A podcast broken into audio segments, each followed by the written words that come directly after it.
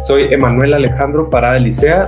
Mis iniciales son como mi ID digital, eapl.mx. Ahí puedes ver pues, un montón de cosas que hemos hecho en los últimos años.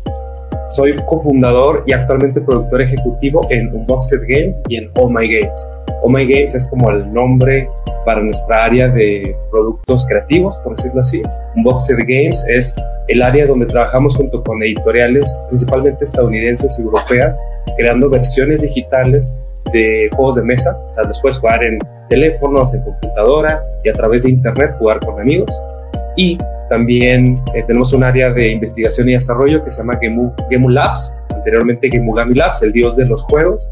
Y pues nos dedicamos a esas tres cosas principales en nuestro día a día. Trabajamos pues, ocho o más horas diarias creando entretenimiento de forma digital. El área de producción ejecutiva, que la que a mí me toca, es principalmente crear equipos, coordinar que todas las actividades, tanto las divertidas, que nosotros le llamamos la de producción, crear arte, programar, diseñar, probar, publicar el juego, funcionen y también otras áreas como la legal, contratos, ventas. A mí me toca coordinar un poco de cada cosa como cofundador. Mi cofundador está en Estados Unidos. Él coordina principalmente la parte de, de el área comercial, ir a eventos, asistir en este año de forma remota a distintas convenciones, estar platicando con un montón de empresas, etcétera, etcétera, etcétera. Pero realmente la magia, digamos, del producto, del arte, de lo visual, del sonido, lo crea nuestro equipo y a mí en este momento me toca más bien coordinar. De vez en cuando tengo la oportunidad de programar un poco. Mi background es de programación. Llevo unos 12 años eh, programando de forma industrial y me he movido a otros roles. Y, y cuando tengo la oportunidad, por ejemplo, en nuestras producciones que son muy orientadas al online, mucho la sincronía de transmitir información a través de internet, en un servidor, etcétera. También esa parte la disfruto mucho y en lo personal, cuando doy, eh, tengo la oportunidad de dar clases y compartir mi conocimiento, pues es algo que disfruto mucho, lo hago en mi tiempo libre. soy un poquito académico, lo cual eso a veces pues como que es curioso en, este medio, pero sí, sí me, me, gusta también mucho compartir. Y en el tiempo libre que me queda después de todo esto, de un podcast que se llama sembrandojuegos.com, que principalmente la intención es compartir y generar más conocimiento y, y que más personas del medio latinoamericano mexicano, que es donde yo vivo, eh, tenga la oportunidad de explorar por lo menos qué es el mundo de creación de juegos, tanto de forma jovista como de forma industrial, y eventualmente que puedan vivir bien haciendo esta actividad que tanto amamos, pues siempre ha sido como mi ideal en las distintas eh, formas en las que he participado, la escuela, los medios industriales, las, las empresas y también pues, por medio del podcast. ¿Cómo ves? Híjole, qué padre. Entonces veo que más que una empresa son un colectivo, ¿no? Son este, una unión de esfuerzos y que tienen múltiples, múltiples frentes, ¿no? Que de cierta manera pues abarcan diferentes tipos de este, entretenimiento digital, ¿no? Y definitivamente sí. Y si puedo platicar un poco de la parte colectivo, si nosotros no nos consideramos una empresa tradicional, sí, creo que la palabra que tú pusiste colectivo sí nos describe un poco más, porque como somos en Latinoamérica, o sea, hay muchísimo riesgo, no tenemos el gran soporte de algunas empresas, conozco algunos amigos que Microsoft, por decir alguna empresa muy importante, lo respalda. En México estamos un poco diferentes en ese sentido, sí tengo un par de amigos que los ha apoyado Nintendo y grandes marcas. Nosotros por lo pronto no tenemos inversión de grandes empresas, tenemos inversión propia. Hemos tenido un par de inversionistas, sobre todo en el mundo de juegos de mesa digitales, eh, bueno, de juegos mesa tradicionales que se acercan con nosotros para hacer su versión digital. Sin embargo, sí la palabra colectivo me gusta mucho, porque sí, tanto nuestro equipo de trabajo, nuestros socios, nuestro, nuestros ejecutivos, por decirlo de alguna manera, sí tenemos mucho esa parte colectiva de compartir el esfuerzo, compartir el resultado y también los riesgos si es que los hubiera. Creo que es un modo ligeramente diferente al que en Latinoamérica estamos más acostumbrados, es más como una relación, tú eres el jefe y yo te contrato y haces trabajo.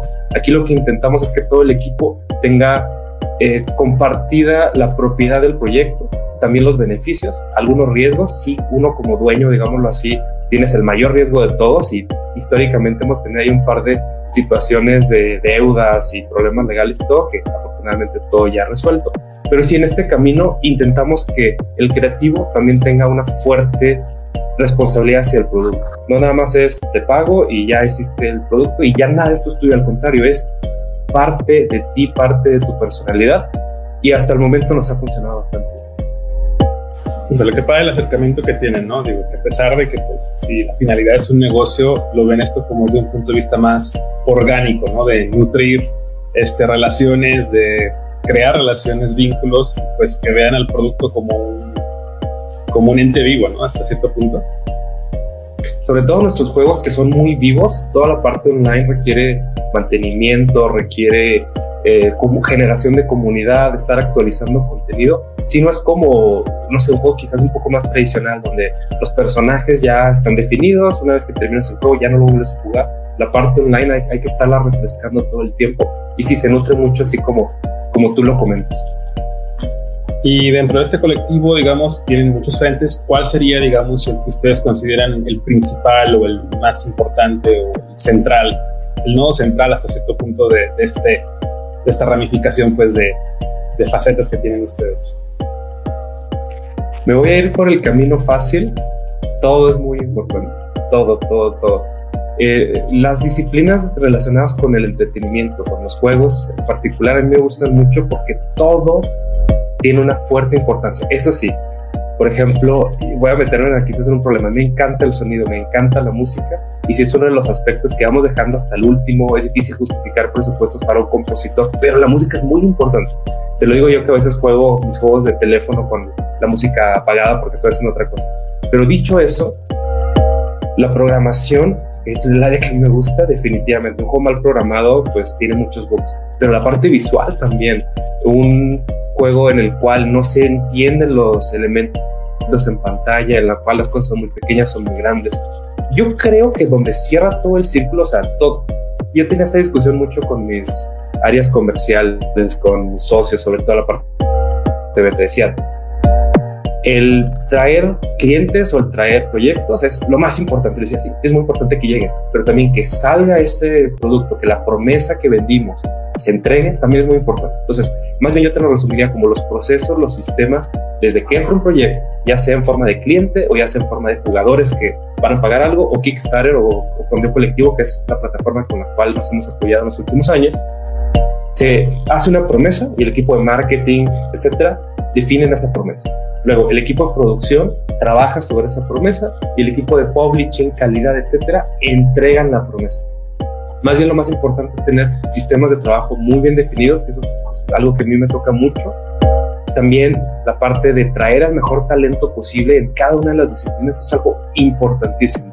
Muchas veces en México lo hacemos como por fuerza bruta de pues pone esta persona a hacer esto, pero no es la mejor, o no tiene el entrenamiento, o no le gusta, o etcétera. Entonces, tener esos sistemas de que entran los proyectos hasta que salen, y también a veces se nos olvida algún par de cosas aburridas como lo legal, la cobranza, eh, las finanzas, el pagar impuestos. Yo lo resumiría, que obviamente es lo que me toca y quizás lo destaco más de lo que debiera, pero sí la parte de tener sistemas organizacionales que sean sólidos, porque yo lo que veo mucho en Latinoamérica y incluso, fíjate, con amigos en el extranjero, que pues a veces somos muy de pensar que el extranjero hace mejor las cosas que en Latinoamérica, que por una mala organización en cada aspecto tenemos dos, tres éxitos y al cuarto éxito crecemos tanto que no podemos sostenerlo y la empresa cae, y entra en bancarrota, etcétera, porque no tuvimos sistemas sólidos tanto en lo técnico, que sí es importante, pero más en lo humano que esas relaciones humanas no las fuimos cultivando, sobre todo temas de personalidad y de fuerza mental que nuestro equipo debe tener.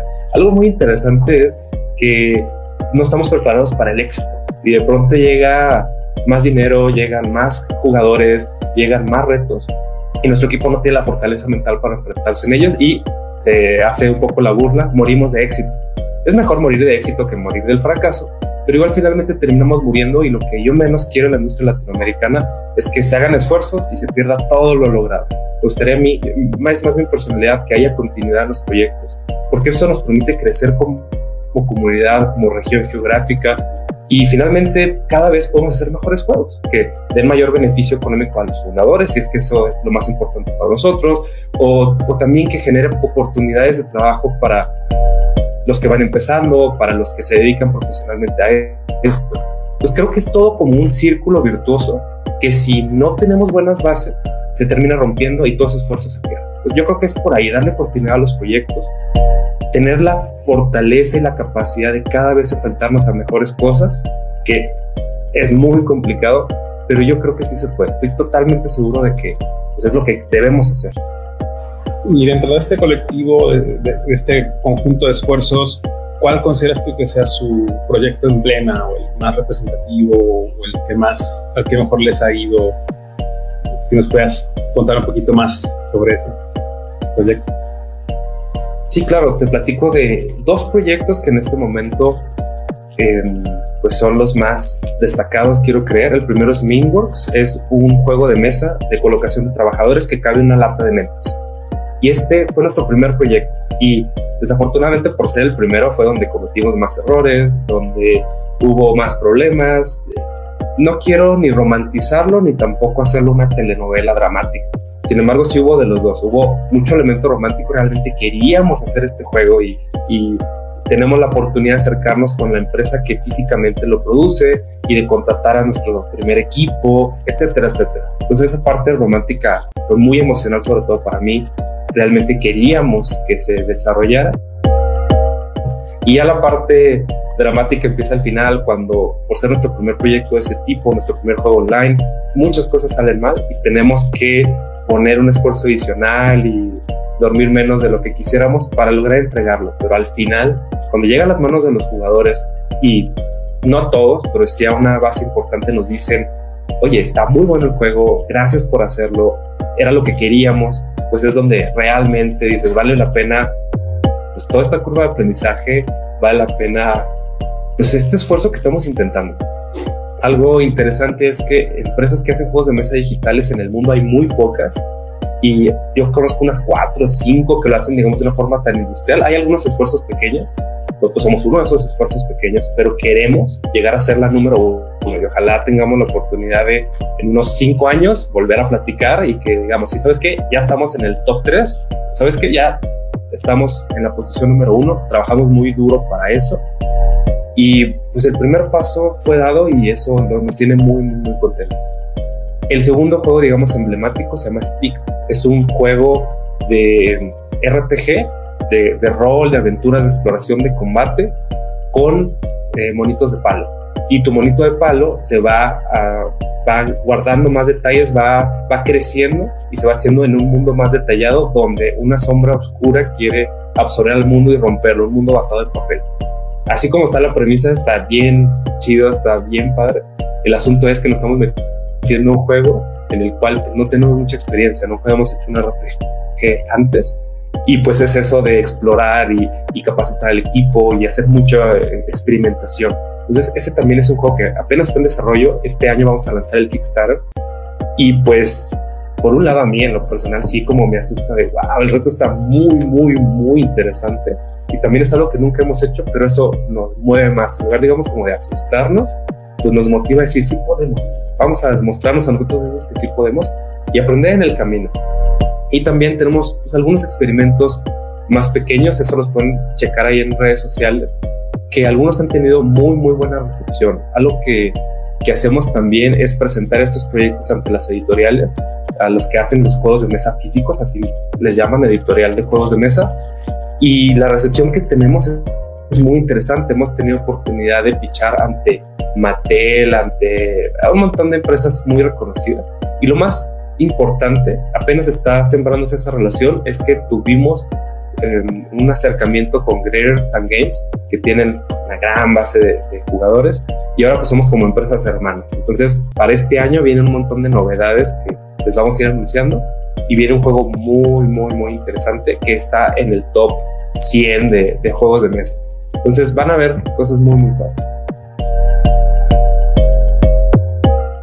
Qué padre, que bueno, este, tomen tan en serio pues este aspecto de cultivar relaciones, de vincularse, de establecer este, de verlo como un proceso, ¿no? Este, no solamente como la, el objetivo de, bueno, voy a, voy a vender, voy a ganar, sino también verlo como un, proceso donde ustedes también crecen, ¿no? Como personas, crecen como empresa y crecen como grupo. Qué padre.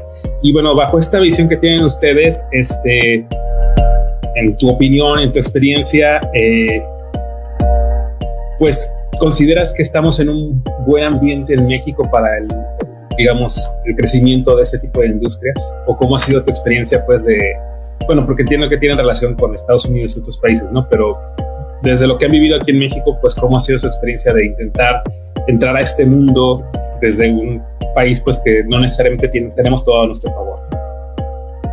Sí, te puedo platicar desde nuestra, desde mi perspectiva. Yo siempre arranco diciendo que en México hay por lo menos unas nueve regiones. El norte, que es de mi ciudad de origen, hay por lo menos tres nortes, izquierda, centro, derecha, por geográficamente. En el centro está Ciudad de México, está, no sé, Pacífico, Guadalajara, por decir algo, está Bajío, está Yucatán, está Oaxaca, o sea, hay nueve Méxicos con situaciones económicas, educacionales, regionales, industriales diferentes. Entonces México, si, si, nos fijamos, caben como nueve países europeos en el país. Entonces es un país muy, muy grande. Y lo que yo he visto, por ejemplo, es que hay ciertas regiones donde geográficamente hay muchas oportunidades, donde hay muy buenas escuelas, etcétera. Entonces, decirlo como México siempre requiere ese disclaimer de México es muy, muy grande.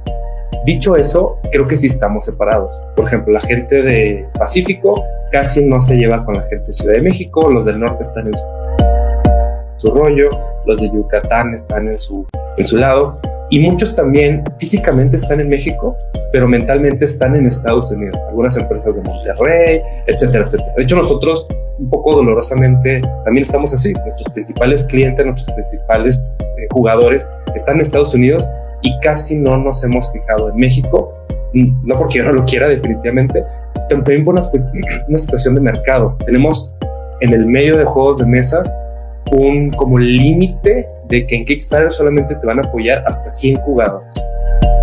Mientras que en Estados Unidos, en Europa son 10 veces más, 20 veces más.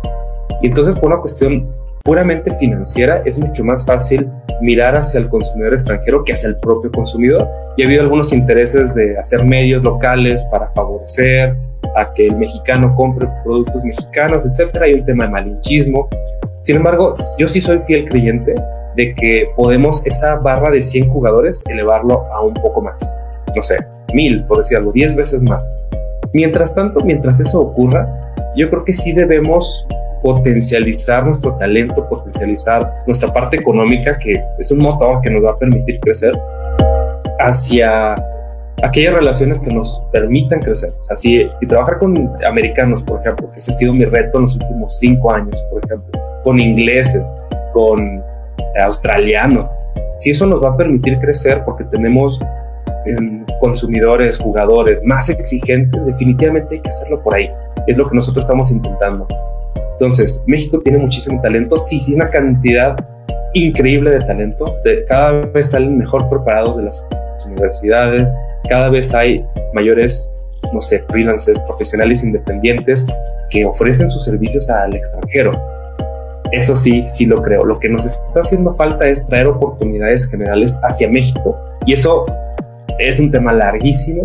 Tiene mucho que ver con política, tiene mucho que ver con idiosincrasia mexicana. Algo que nos pasa mucho es adaptar nuestra cultura de trabajo, tiempos de entrega, formas de comunicación. El latino, voy a generalizar un poco quizás para mal, pues somos un poco desobligados, mm, somos un poco temerosos de decir las cosas de manera firme y directa. Entonces, ese es el síntoma, la queja. Bueno, ¿cómo lo resolvemos? Creo que sí es muy importante que el profesional se exponga a trabajar con empresas diferentes, a, la multicultura. Y eso afortunadamente la situación del 2020 nos ha permitido que trabajemos de una forma remota y que sea efectiva. Algo que me pasaba mucho, he tenido la oportunidad de trabajar en distintos, cuerpos, colaborar o asesorar a distintos estudios mexicanos. Antes traíamos ese chip, esa idea de que los juegos se hacen todos juntos en la misma habitación.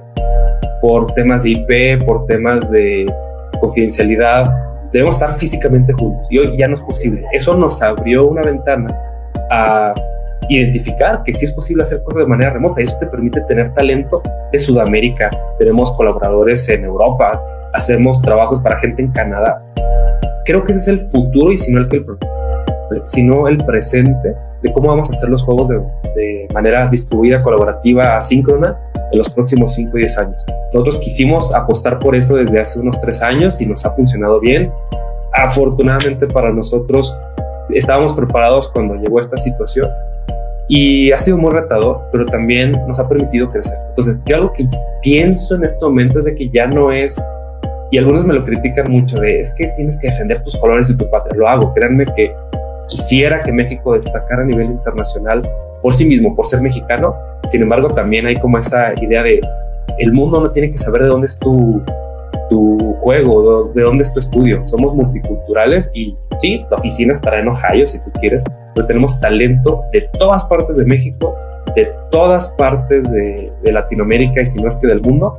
Y realmente representamos un equipo multicultural con toda la diversidad que tú puedas imaginar, de edades, de géneros, de, de razas, de lo que quieras, ¿no? Y eso lo intentamos promover. Y es como una apuesta un poco complicada, como que uno se queda con lo que ya conoce, por decirlo así, pero abrirse a nuevas formas de trabajar, por lo menos a nosotros nos ha ayudado mucho a mejorar la calidad de los productos y a llegar también a culturas diferentes. A veces nos da mucho miedo como, pues vamos a hacer juegos para los mexicanos en español porque es lo que conocemos. Imagínate ir a Estados Unidos que no lo conocemos porque no vivimos ahí, o en inglés porque no dominamos el idioma, y nuestro miedo nos ha paralizado, pero ha sido quebrar eso y, y, ir encontrando las formas para llegar a nuevos países. Estamos trabajando con una editorial que está en Japón, pero el fundador es de Noruega, y pues, imagínate países que al menos yo no he tenido la oportunidad de visitar, y aún así hemos hecho muy buenas mancuernas con el inglés que nos da a entender entre los japoneses y los mexicanos, y es posible. Entonces yo creo que va por ahí.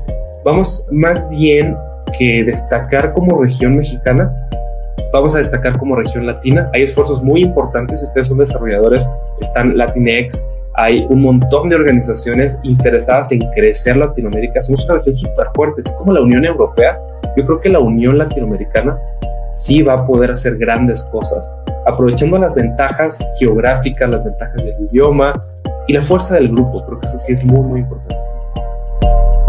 Y con todo y estos puntos a favor y en contra, ¿tú crees que pueda llegar el momento en el, el punto en el que México, el país, digamos, pueda posicionarse en un nivel importante a nivel Iberoamérica o inclusive global en las industrias creativas, los videojuegos, ¿verdad? Mm, ¿Quieres la respuesta políticamente correcta o mi opinión personal? Las dos, si quieres. La, la, políticamente correcta es que sí. Estamos haciendo grandes cosas. Hay esfuerzos en conjunto con empresas, con gobierno, particulares, asociaciones, escuelas. Hay un medio que está creciendo. Sin embargo, sí deberíamos, en mi opinión personal, identificar como cuál es nuestra posición. No estamos físicamente en Estados Unidos, no somos Estados Unidos. Y eso hasta por un tema de, igual, política, por ejemplo. Muchas veces me dicen, oye, ¿por qué no traemos un proyecto a México? Pues por cuestión de impuestos, por cuestiones financieras. Transferir dinero de Europa hacia México es todo un tema legal, impuestos. Entonces es una burocracia adicional que por el puro hecho de estar en México agrega dificultades sobre todo para los pequeños. Pero también hemos visto que algunas empresas, por ejemplo en Silicon Valley de software, han traído oficinas a Guadalajara, a México en general. Entonces, bajo esa premisa que mencioné antes, de que el mercado interno de consumidores de juegos, videojuegos, juegos de mesa en México es pequeño, hace difícil justificar algunas áreas de, de, atención, por ejemplo. Y es bien paradójico porque también lo que son juegos de consola, uno de los principales consumidores en Latinoamérica es México, de productos industriales, de productos grandes, por ejemplo, de Hollywood, de refrescos embotellados, etc. México es un gran consumidor pero no somos un gran consumidor de productos propios. Entonces, definitivamente me encantaría que fuera lo contrario, que el refresco más consumido sea mexicano, que las películas más consumidas ya no sean las de Hollywood, sean las de, México. Que los videojuegos más consumidos no sean los de grandes marcas americanas, sean los de México. Estamos todavía muy lejos para allá y requiere trabajar en conjunto. Ahora, dicho eso, yo creo que sí podemos destacar algunas cosas muy específicas. Por ejemplo, la parte de, no me encanta, pero es una parte que existe, la parte del outsourcing en, en México, es decir, que desde este país se creen assets, se creen ciertos diseños basados en lo que los americanos nos, nos indican, cada vez está más fuerte. Y está bien, es algo que genera empleo, genera oportunidades, crecimiento, etcétera, pero no debemos quedarnos ahí solamente. A mí lo que más me gustaría es que muchos aspectos tecnológicos, diseño de bienes físicos, automóviles, etcétera, y sobre todo entretenimiento, videojuegos, cómics, cine, novelas, se empiezan a crear desde acá. Creo que falta mucho camino por recorrer, pero yo sí creo tanto románticamente como también objetivamente que si hacemos las cosas correctas sí vamos a llegar para allá. ¿Cuándo? No lo sé. Me gustaría que en 10 años ya México destaque como una región súper fuerte. Te puedo decir con la información que tengo que, por ejemplo, Argentina, Brasil, son los grandes puntos de referencia en Latinoamérica. Y sí nos dan la vuelta en muchos aspectos. Y no puedo decir que es una envidia, no, no creo que la envidia nunca sea buena, pero sí veo amigos que están ahí y digo, wow, o sea, tu ecosistema, Chile también, Chile está increíble. Digo, wow, tu ecosistema, a lo mejor por lo lejos que estás de Estados Unidos o no lo sé, ustedes han destacado muchísimo y tienen gran tecnología y tienen grandes IPs y nosotros por alguna situación no lo hemos destacado, no lo hemos hecho tanto. Pero yo sí creo, yo sí creo sobre todo, pues ya sabes, algunas actitudes destacadas en México de que no nos apoyamos los unos a los otros mientras los sudamericanos sí lo hacen o que confiamos mucho en Estados Unidos en lugar de destacar como región. Sobre todo ha sido un tema también de grupo. Las asociaciones mexicanas, tanto de videojuegos como de juegos de mesa, han sido muy difíciles porque estamos en México en el modo sobrevivencia. En pues, lograr llegar al año siguiente en lugar de crecer con la fuerza del grupo. Entonces, eso ya es como la parte de hablar mal de algunas cosas. Hablemos bien. ¿Qué se requeriría para llegar a tener una región muy, muy fuerte? Definitivamente tener esas grandes alianzas quizás con, con extranjeros y empezar a destacar. Tengo que hablar muy bien de algunas empresas que están, por ejemplo, en Aguascalientes, en Monterrey, en Yucatán, que sin meterse en tantos problemas, sin meterse en tantos temas polémicos, han crecido de una forma increíble y hoy tienen crowdfunding exitoso, tienen excelentes relaciones con las principales plataformas. Entonces yo creo que por ahí va a ser el camino. Poco a poco han sido procesos de más de 10 años que estas personas llevan eh, haciendo sus esfuerzos y hoy están muy alto a nivel internacional. Puebla también ha destacado muchísimo. Entonces yo creo que va por ahí, sí, sí definitivamente vamos a llegar allá y creo que muy importante es definir qué queremos. Porque también a veces yo le pregunto a mis amigos, oye, ¿qué quieres de tu juego, de tu estudio? No sé, a ver hasta dónde llegamos. Creo que definir muy bien, yo quiero tener la IP más destacada a nivel internacional de este segmento, de este nicho, por ejemplo. Y eso es muy, muy viable. Que digas, oye, vas a convertirte en el siguiente Microsoft, Sony, EA. Ese es un sueño que definitivamente no podemos. Mucha gente nos pregunta, oye, ¿por qué no hay una empresa unicornio en, en México que tenga miles de millones en valuación? Porque desde México no hace sentido hacerlo. Y eso pues es un tema más de finanzas y fundación de empresas y cosas así. Pero dicho eso, ¿qué sí podemos hacer increíble en México? Eso creo que es la gran pregunta y lo que sí tendríamos que sentarnos juntos y decir, yo como siendo esta empresa con este poder económico, con esta tecnología, puedo destacar a nivel internacional. Quizás haciendo la siguiente gran IP, tal vez no, no lo sé, pero quizás destacando en un aspecto muy concreto, ¿no? Por ejemplo, nuestra apuesta, digo, es finalmente una apuesta, podemos estar bien equivocados y fallar rotundamente. Queremos ser la mejor empresa a nivel mundial de juegos de mesa digital. Hay cuatro, hay, cuatro grandes, pero quizás sí podemos, por una, una combinación de muchas estructuras. Por ejemplo, que tenemos incipiente el mundo del diseño de juegos de mesa en México.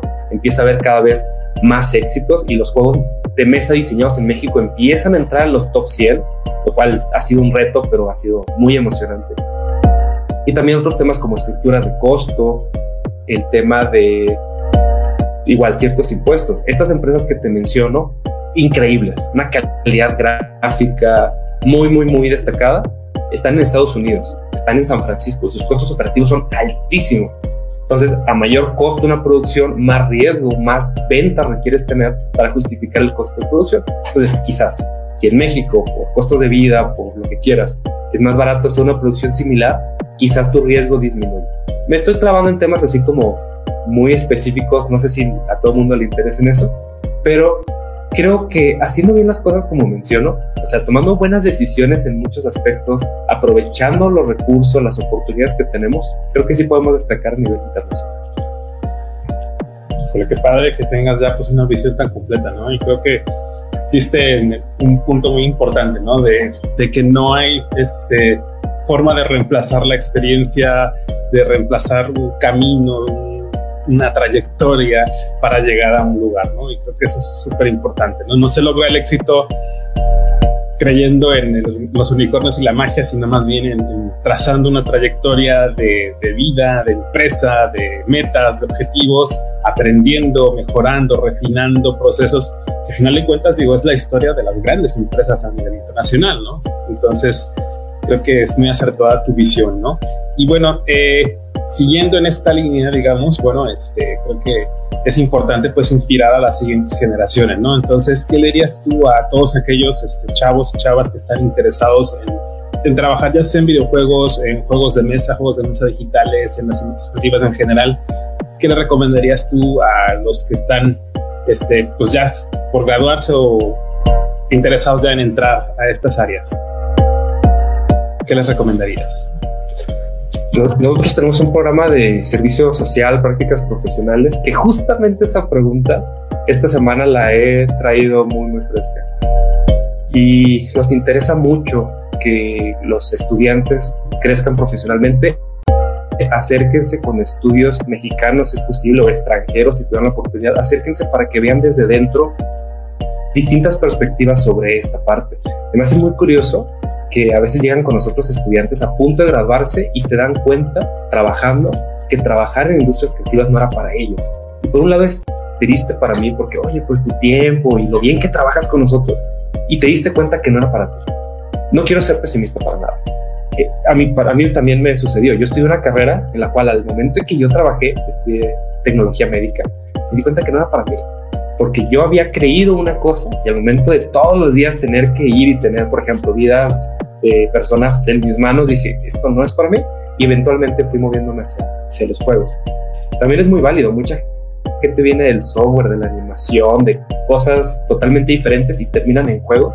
Creo que para los chicos que están a punto de egresar o recién egresados, uno o dos años, creo que esa es la gran pregunta. Y todavía yo a mis treinta y tantos años me la sigo haciendo. O sea, ¿Cómo quiero impactar en esta industria tan bonita, tan compleja, tan amplia? Entonces creo que esa es una gran pregunta para todos, no importa la edad que tengamos. Yo los próximos cinco años, ¿cómo quiero ayudar? ¿Qué quiero hacer? ¿Qué disciplinas son las que más me gustan? Creo que es la gran pregunta y la forma más fácil es acercarse con gente que ya lo está haciendo. No dejen de acercarse a asociaciones, a grupos, a comunidades, eventos tipo Game Jam, sobre todo gente que ya ha pasado por esos procesos. Yo, por ejemplo, ahora que estoy en una etapa diferente, ahora me acerco con gente que ha hecho cosas mucho más grandes que nosotros, que ya tuvieron ciertos contratos de publicación, que han publicado para consolas. Entonces, siempre, siempre es acercarse con esa gente como la que te inspira. Pueden estar en, en México, pueden estar en el extranjero, no te limites nada más a tu región geográfica. Creo que eso también es algo que nos pasa mucho. Bueno, en esta pequeña ciudad vamos a hacer una agrupación y nos quedamos con el conocimiento que hay nada más en esta agrupación. Ya es mucho más fácil acceder a eventos, incluso si podemos tener la oportunidad de viajar al extranjero a algún evento internacional. Sobre todo para los chicos de veintitantos años, es una gran oportunidad de explorar esa parte. Para los que ya estamos, digamos, más en los 30 años, es empezar a tomar ciertas apuestas. Sobre todo, algunos ya tienen hijos o ya empiezan a tener ciertos compromisos como comprar una casa, etcétera. Ya no pueden darse tanto riesgo aún así mantengamos nuestro espíritu creativo, nuestro espíritu de, exploración. Tú mencionabas algo ahorita de la parte de, los sistemas. Yo soy muy de sistemas, me encantan, lo estudié, he trabajado mucho y a veces hasta me paso ese lado como ser extraordinariamente sistemático y a lo mejor no está tan padre. Y me que dar esa oportunidad de, a ver, vamos a hacer este juego nomás porque sí, no va a tener retorno de inversión, no va a servir para mucho, pero definitivamente nuestra industria se alimenta de la creatividad, del riesgo, de la exploración, de la adrenalina, de distintas cosas. Y sobre todo por una cosa muy básica. A mí me tocó trabajar en industrias tradicionales y esas atienden una necesidad de alimentos, de transporte, de bienes y servicios.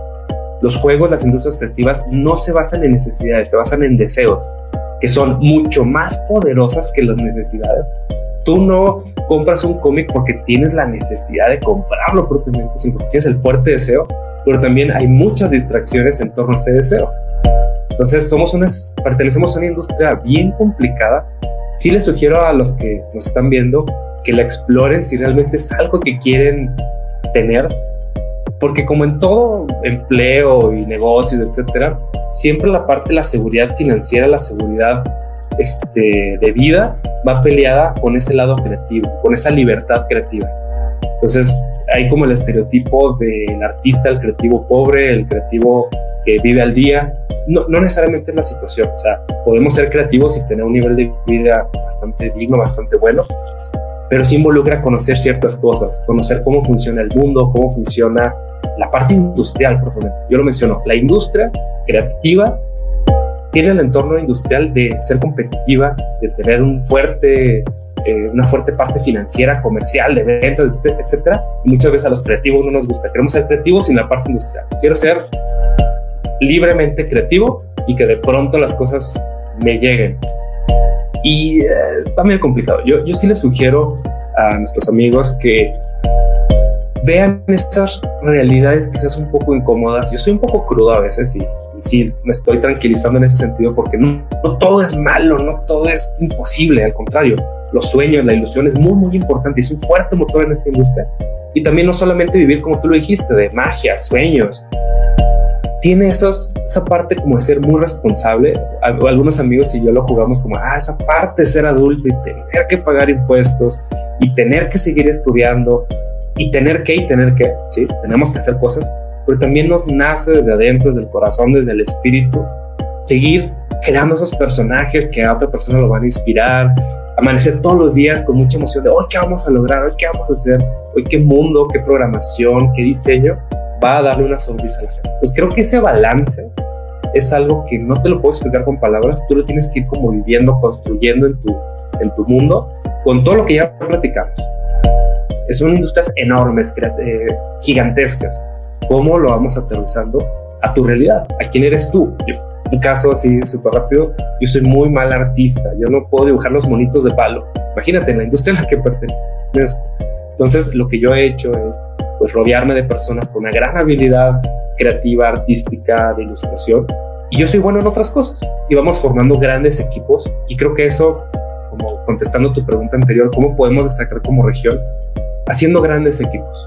Los equipos se nutren de varios aspectos. Uno de ellos es el económico, sí, si no podemos comer, nos distraemos de la parte creativa, pero también de eso que haya mucha sinergia. Yo estoy muy agradecido con la vida, con la situación, con quizás decisiones que hemos tomado, de que hoy tenemos un gran equipo creativo, un gran equipo de administración y aparte tenemos la gran bendición de que nuestras familias pues, nos apoyan en esto. Y eso creo que son buenas semillas para lo que venga. Si vamos a ser súper exitosos en 10 años, no lo sé, ojalá sí, créeme que trabajamos muy duro. Pero a pesar de todos los impedimentos y de todo lo difícil que es esto, tenemos una fuerte convicción que sí. ¿Cómo lo hilo con tu pregunta? Pues chicos que van empezando, conozcan grandes personas, busquen con quién hacer más afinidad y siempre aporten valor a su comunidad. No seamos tan egoístas. A veces sí, sí, yo he visto esa situación ah, quiero sacar beneficio yo y que no dar a los demás, ¿no? Al contrario, es dar, dar, dar, dar. Es un espíritu muy generoso. Las industrias creativas creo que van por ahí. Tenemos que ser muy generosos y el público, los jugadores, otras empresas van a ver esa parte y se hacen pues grandes equipos. Híjole, qué padre es escuchar, pues, este, que, bueno, con base en su experiencia y con base en lo que han hecho, el cooperar, el, favorecer a la sinergia entre empresas es muy importante, porque, bueno, es como, a veces es como lo contrario a lo que se piensa, ¿no? De que, este, bueno, esa empresa es dinero, tenemos que, estamos en competencia, no podemos ser, este, amigos de nuestros enemigos y no, o sea, en realidad es la mentalidad de que para que esto funcione, este, en un lugar donde todavía no está recrecida la industria, pues como es en México, pues tenemos que apoyarnos entre todos, ¿no? El favorecer, el, apoyar, el colaborar, el comunicar, etcétera, Y qué padre pues que ustedes lo estén logrando, ¿no? Y bueno, y cambiando un poquito el tema, aunque siguiendo en esta línea, este, ¿qué le dirías tú a todos aquellos, bueno, que ya no están tan jóvenes a lo mejor, que están entre decidirse si meterse a, una empresa o emprender, porque veo que ustedes el, el espíritu emprendedor lo tienen muy, muy fuerte, ¿no? ¿Qué le recomendarías a todos aquellos que están interesados en emprender en, las industrias creativas? ¿Qué les recomendarías? ¿Qué les contarías desde tu experiencia? Claro, hemos tenido la dicha de, colaborar en la parte de emprendimiento. Si alguien tiene como ese espíritu, nos puede contactar y vemos a más a detalle alguna recomendación muy puntual. Es muy amplio, muy, muy amplio. Por ejemplo, alguien que nunca ha emprendido, que en su medio nunca ha visto el emprendimiento, por ejemplo, su familia no tenía empresas, no tiene amigos con empresas, trabaja como empleado en un corporativo, no, es malo para nada, yo trabajé en corporativos y tienen sus características, nada mala, pero nunca, has, nunca te has rodeado de un espíritu emprendedor y de un ambiente, tienes todo en contra. O sea, no tienes como puntos de referencia muy claros. Entonces, hemos romantiz, romantizado. Ha sido muy romántico la parte de emprender, como tienes puras ventajas, tienes toda la libertad y eso te va a hacer millonario, etcétera. Hemos hecho un espíritu muy romántico sobre eso, cuando es todo lo contrario. Es como ser artista, es como ser creativo, es como, no sé, quizás ser político. Es algo que te tiene que gustar demasiado. ¿Y qué es ser emprendedor? Muchas veces lo, lo confundimos. Ser emprendedor, en resumidas, involucra crear organizaciones que cumplan ciertos objetivos. Eso es como emprender. Pone mucho el caso de vamos a hacer una expedición a las Américas, a descubrir el nuevo continente, está emprendiendo, juntando gente y yendo hacia lo desconocido. Eso tiene mucho el espíritu del emprendedor. Es tener un reto muy alto, como crear un juego nuevo, crear una IP, etcétera, y lograr llegar hasta allá. Ahora, ¿cuál es el objetivo? Eso es algo que cada emprendedor se lo define. Muchas veces es demostrarle algo a alguien, muchas veces es ser independiente financieramente, crear una empresa con muchos empleados, crear un producto, etcétera, etcétera. Entonces, primero es quitarse ese espíritu romántico de lo que es emprender y entenderlo mejor. Retomo mi recomendación, acérquense con gente que ya ha emprendido para que vean. Algo que me sucedió a mí, por ejemplo, es de que yo no encontraba oportunidades de empleo como programador de videojuegos. Apliqué a varias empresas incluso y me decían por tu edad, por X y Y situaciones, tú no puedes ser contratable en juegos, que es como una buena recomendación. Si estás joven, aplica a una empresa para que aprendas ahí. Y en su momento dijimos, vamos a abrir un estudio para ver de qué se trata. Y esa no es una recomendación para todos. Mucha gente, muchos estudiantes me dicen, quiero abrir mi estudio. Digo, ¿sabes? ¿Te imaginas qué es abrir un estudio? Crear organizaciones, pagar impuestos, capacitar gente. Vas a hacer todo menos juegos. ¿Quieres eso realmente? Y mucha gente pues ni se imaginaba eso. Cree que un estudio es juntar a tres personas en un garage, empezar a, programar a lo loco, crear un juego y ahora sí como, como el meme, ¿y ahora qué? Ya está el juego, ¿y ahora qué hacemos? Creo que sí conviene mucho que los que tengan ese espíritu se acerquen a otras empresas trabajen o estén cerca de estudios pequeños, porque en un estudio pequeño tienes más oportunidad de ver y de impactar en ciertos resultados tanto del producto como de la organización. Si tú entras a un gran corporativo de mil o dos mil personas, tu impacto va a ser muy pequeño y muy específico a un área. Es decir, no es nada malo, al contrario. Generalmente los corporativos tienen buenos sueldos, tienen buen plan de carrera, etc. Más bien es eso, es como definir yo estoy dispuesto a estar en este corporativo durante 5, 10 o 20 años de mi vida. Quiero ese riesgo, esa adrenalina, esa emoción de empezar algo mío. Queremos ser dueños de las cosas, queremos ser los creativos, propietarios de IPs, etcétera, pero no queremos pasar por ese proceso duro que involucra ser el padre de tus hijos, el, el tutor de tu producto, que lo lleve por las distintas etapas hasta que sea un producto exitoso, autosostenible, etcétera, que si quizás la analogía se pareciera mucho a la de tener un hijo, por decirlo así. Y también darse cuenta que ese hijo, pues eventualmente va a ser un ente independiente que ya no está a tu control. Entonces, todo este proceso emocional y como de crecimiento y entendimiento sobre los productos creativos son analogías, obviamente, no es exactamente así. Lo tiene que vivir nuestro, nuestro, amigo, nuestra persona que nos está pidiendo ese consejo. Y, yo le digo, ay, me siguen Yo le digo, este, vívelo. O sea, si realmente tienes esa cosquilla, ese espíritu de ver qué pasa, arriesgate. Hay una historia que a mí me fascina, es mi inspiración más importante. Hay un libro, les recomiendo que lo chequen ahí en GitHub, que se llama Surviving the App Store, sobreviviendo la tienda de aplicaciones de Apple. Es gratuito el libro. El primer capítulo, por lo menos, leanse es redefiniendo el éxito. ¿Qué es el éxito como profesional, empleado, emprendedor, creativo, etcétera, y que tú lo definas, no a lo mejor de una forma sistemática y, totalmente objetiva. No, pero por lo menos para ti, ¿qué es el éxito? Crear un juego que llegue al, al mercado, que te dé un ingreso pasivo, que qué, qué quieres, por lo menos ponte como alguna meta y ve si puede llegar para allá. Y algo que menciona esta persona es que él ahorró durante, ahorró cierta cantidad de dinero para durante un año poder hacer lo que él quisiera sin tener que preocuparse por su economía. Y durante un año creó, creó un juego que llegó al número uno de la App Store. Y vienen muchas conclusiones, léanselo, está muy muy bueno. Finalmente, doy como un pequeño spoiler, él dice, este año fue muy emocionante, fue increíble, lo disfruté muchísimo, no me imaginaba llegar al número uno de la App Store. Sin embargo, junté tal cantidad de dinero que es la mitad de lo que hubiera ganado si seguiría en mi empleo tradicional. Ahí se acaba, ¿no? Pero esa emoción que tuve, no, en mi empleo tradicional no lo hubiera tenido. Pues valió la pena, quizás para mí sí. Algo que no podemos hacer, y te, te lo digo porque yo ya trabajé en un corporativo y ganaba bien, etcétera, pues es por miedo no intentarlo, por lo menos no atreverse a ver qué es lo que queremos. Yo sí a un punto donde yo dije, yo no me veo 20 años de mi vida así. Yo veía a mis compañeros de trabajo, señores de 60 años, que siguen trabajando lo mismo.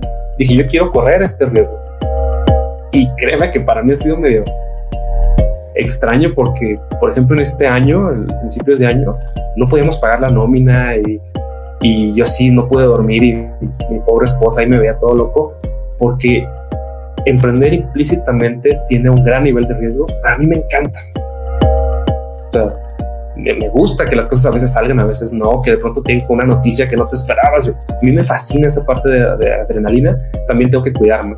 Más mi salud, lo he platicado en, algunas transmisiones donde pues el doctor sí me dijo, oye, tienes que tomar una decisión porque pues, tu salud ya está en riesgo, porque pues estás pasando una línea de estrés que no es sana, ¿no? Entonces, es como eso, sentirte desafiado, pero a un nivel sano para ti, para tu familia, sobre todo tu edad. A los 20 puedes hacer lo que quieras y quizás tu salud no está tan en peligro. A los 30 ya no. Imagínate, agarrar una gran deuda a los 40, yo no tengo 40, pero veo a mis amigos y dicen, oye, esto está bien complicado. Creo que va mucho por ahí en el sentido de conócete a ti mismo, decide si las industrias creativas son para ti y si quieres, éntrale con todo y con ciertas reservas para que tengan la oportunidad como de, de fracasar con estilo, yo le llamo. Muchas veces, como son tan emocionales, empeñamos la, bueno, no empeñamos, hipotecamos la casa, vendemos el coche por este sueño, pero he visto muchos amigos que se han quedado endeudados de una manera muy fuerte por el sueño. Entonces esa combinación entre la gran meta que nos va a impulsar y ese realismo de que si me caigo, puedo rebotar hacia adelante. Y creo que la única forma de vivirlo es, yo te puedo inspirar y decir lo que quieras y darte los consejos, pero tú lo tienes que vivir y tú tienes que tropezar con esas propias piedras. Yo antes era así, sobre todo como profesor, de que quería que, que el equipo no fracasara, quería que mis estudiantes tuvieran todas las herramientas para hacer las cosas a la primera y me fui dando cuenta que es en ese aprendizaje, donde, en ese tropezón, en esa caída donde realmente aprendemos. Entonces, empieza a tropezar y empieza a cometer errores no tan gachos como te digo, con, que con gran estilo, te tropiezas y, te recuperas rápidamente.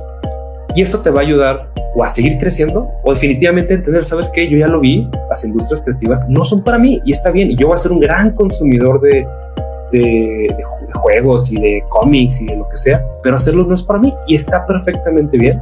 Eso sí, identifica pues en tú, que, tú en qué eres más bueno ¿Y qué es lo que más disfrutas hacer? Creo que esa es como una gran pregunta filosófica que todos nos deberíamos hacer. Híjole, pues muchas gracias, la verdad, por compartir todas tus experiencias, toda la sabiduría que has acumulado en este, este trayecto pues que llevas tú de vida y trabajando pues en las industrias creativas. Y pues bueno, ya para cerrar, eh, no sé si podrás compartirnos este, cómo te pueden encontrar, si alguien que está escuchando esta grabación le interesa contactarte, cómo lo pueden hacer. Claro que sí. En la parte personal, a mí me gusta gran parte del tiempo hablar de juegos, empresas, productos creativos, etcétera, en eapl.mx.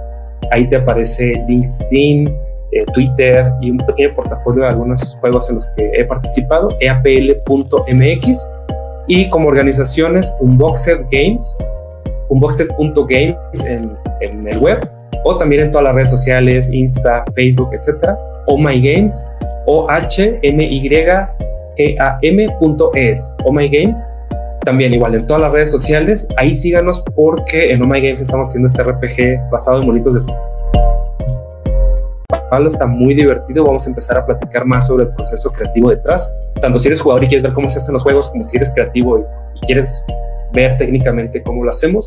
En Unboxed estamos a punto de lanzar un segundo juego de mesa que se llama Medium. Está muy divertido. Se trata de conectar las mentes de dos personas intentando pensar la misma idea. Estamos ya en la, cerrando la producción. Lo vamos a lanzar a finales de abril del 2021.